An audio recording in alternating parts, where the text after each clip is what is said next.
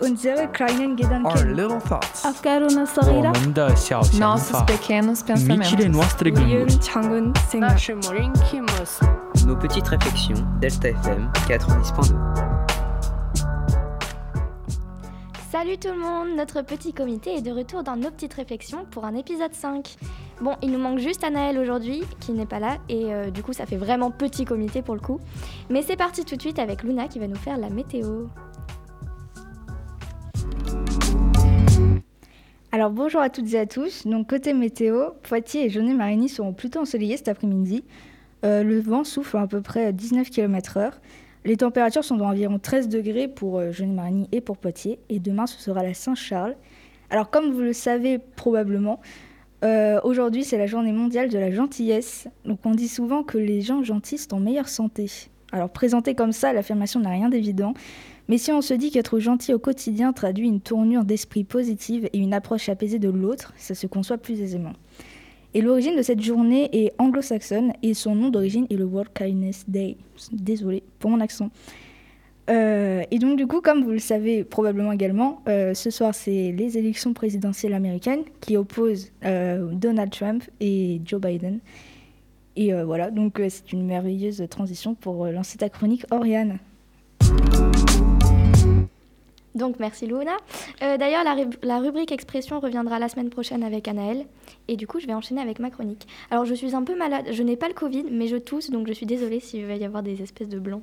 Alors donc aujourd'hui nous sommes le mardi 3 novembre et vous n'êtes pas sans savoir qu'actuellement à 7 mi- 7600 km d'ici, 230 millions d'Américains sont actuellement en train de voter pour leur prochain président qui restera 4 années au pouvoir.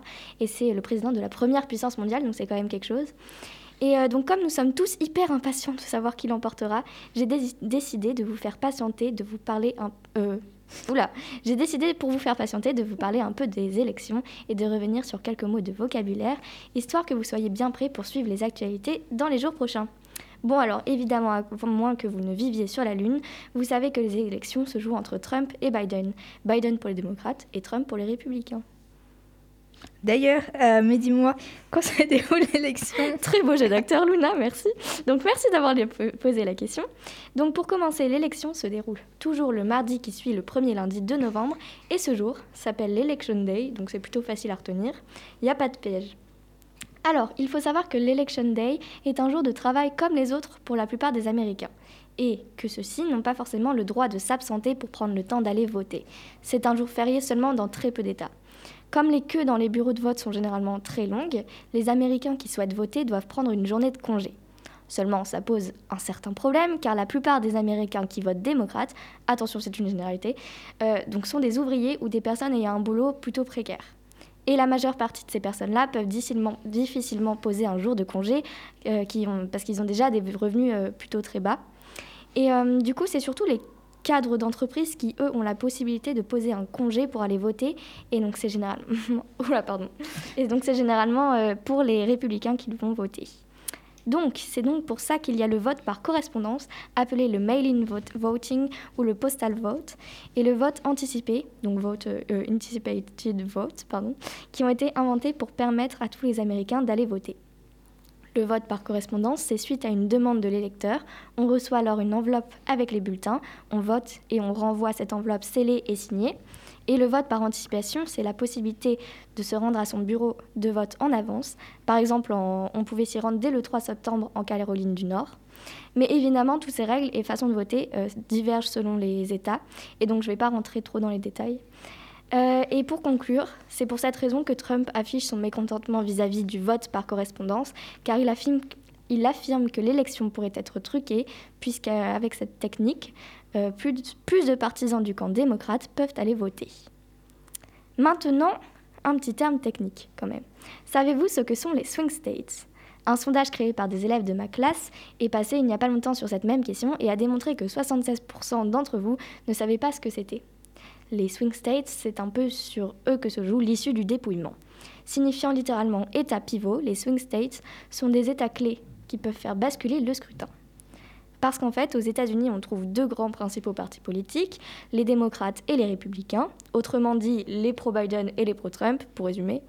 Et euh, dans la plupart des États, un des deux partis politiques a un nombre de votes majoritaire. Et chacun des deux candidats a le même nombre d'états sûrs. Donc les swing states sont vraiment des États dont aucun penchant politique ne prend le dessus, et c'est pour ça que tous les quatre ans, c'est vraiment le même grand suspense. Et dans ces swing states, c'est une véritable bataille qui est livrée entre les partisans de chaque camp dans le but de faire basculer ces États de leur côté. Les Américains parlent de battleground states, et cette année, les présidentielles devraient notamment se jouer en Floride, en Pennsylvanie, en Arizona, dans le Michigan, le Wisconsin et en Caroline du Nord. Voilà, j'ai fini. Merci Oriane. Euh, donc maintenant, ça va être la pause musique. Donc on va écouter euh, Derrière le brouillard de Grand Corps Malade.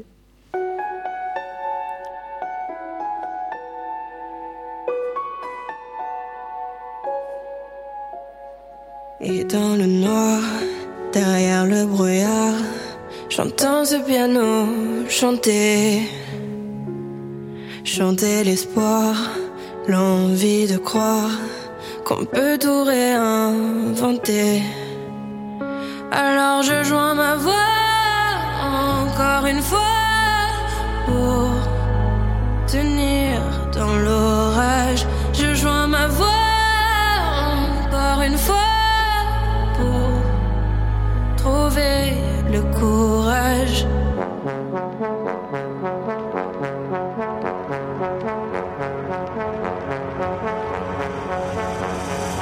Pas de recette pour supporter les épreuves, remonter le cours des fleuves quand les tragédies pleuvent. Y a pas de recette pour encaisser les drames, franchir les mers à la rame quand l'horreur te fait du charme. Y a pas de recette, toi t'en avais pas non plus. Personne t'avait prévenu, tu t'es battu comme t'as pu. Y a pas de recette quand l'enfer te serre la main, abandonner cet humain, l'avenir c'est loin. Mais tu t'es mise à chanter, même pas par choix, comme à chaque chute, à chaque fois ça s'est imposé à toi, chanter. Comme un enfant surpris, comme un instinct de survie, comme un instant de furie.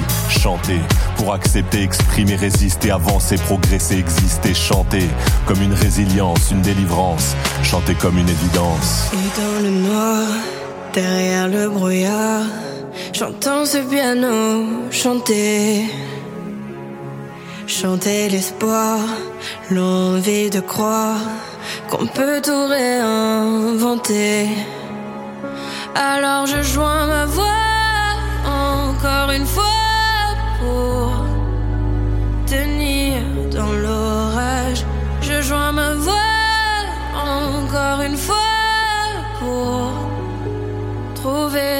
le courage. À quel moment tu comprends que c'est ton truc, que la musique revient pour te relever de chaque chute? À quel moment tu sais quelle est ta boussole Quand la vie te punit, la musique te console? À quel moment ce piano a chanté, ses accords t'ont hanté, ont choyé ta santé? À quel moment il est ta respiration et à quel moment on en fait une chanson? Si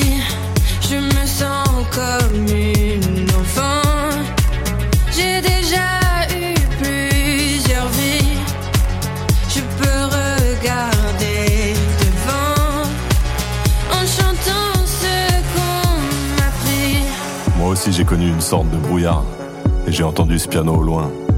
Et moi aussi sans vraiment le prévoir, naturellement ma voix la rejoint. On n'a pas du tout la même histoire et finalement quelques points communs. Comme un air de force oratoire, j'écris, tu chantes, le brouillard est bien loin. Et dans le noir, derrière le brouillard, j'entends ce piano chanter.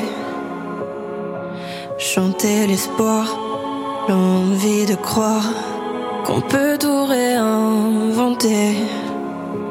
Alors je joins ma voix encore une fois pour tenir dans l'orage. Je joins ma voix encore une fois pour trouver le courage.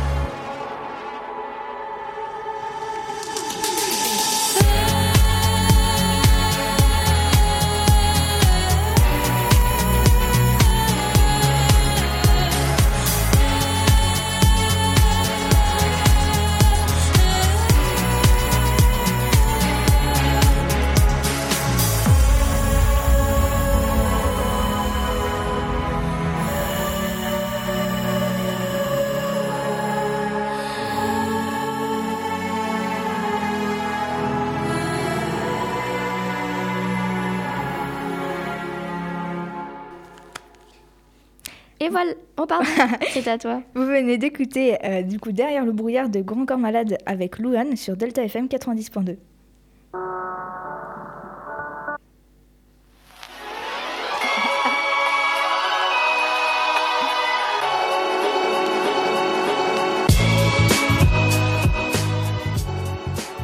Et voilà, merci à tous d'avoir écouté cet épisode, on espère que ça vous aura plu. On revient évidemment mardi prochain à 13h et on retrouvera notre chère chroniqueuse Colline et bien sûr Anaëlle.